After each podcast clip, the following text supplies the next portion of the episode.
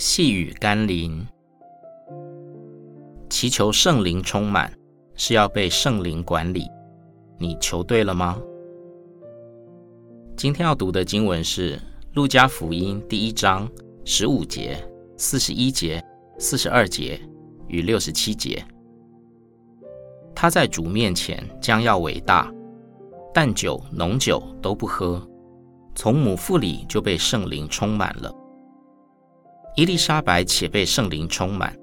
高声喊着说：“你在妇女中是有福的，你所怀的胎也是有福的。”她父亲撒迦利亚被圣灵充满了，就预言说：“属灵的经历并没有所谓的 SOP，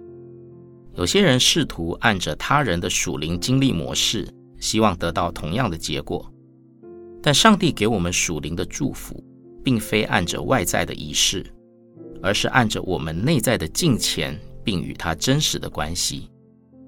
施洗约翰和他的父母亲都经历了圣灵的充满，但显然他们的经历和表现与耶稣门徒们所经历的都各自不同，所表现出来的外在真相也不同。但唯一相同的是，他们都是努力将自己分别为圣，并竭力追求与神同行的人，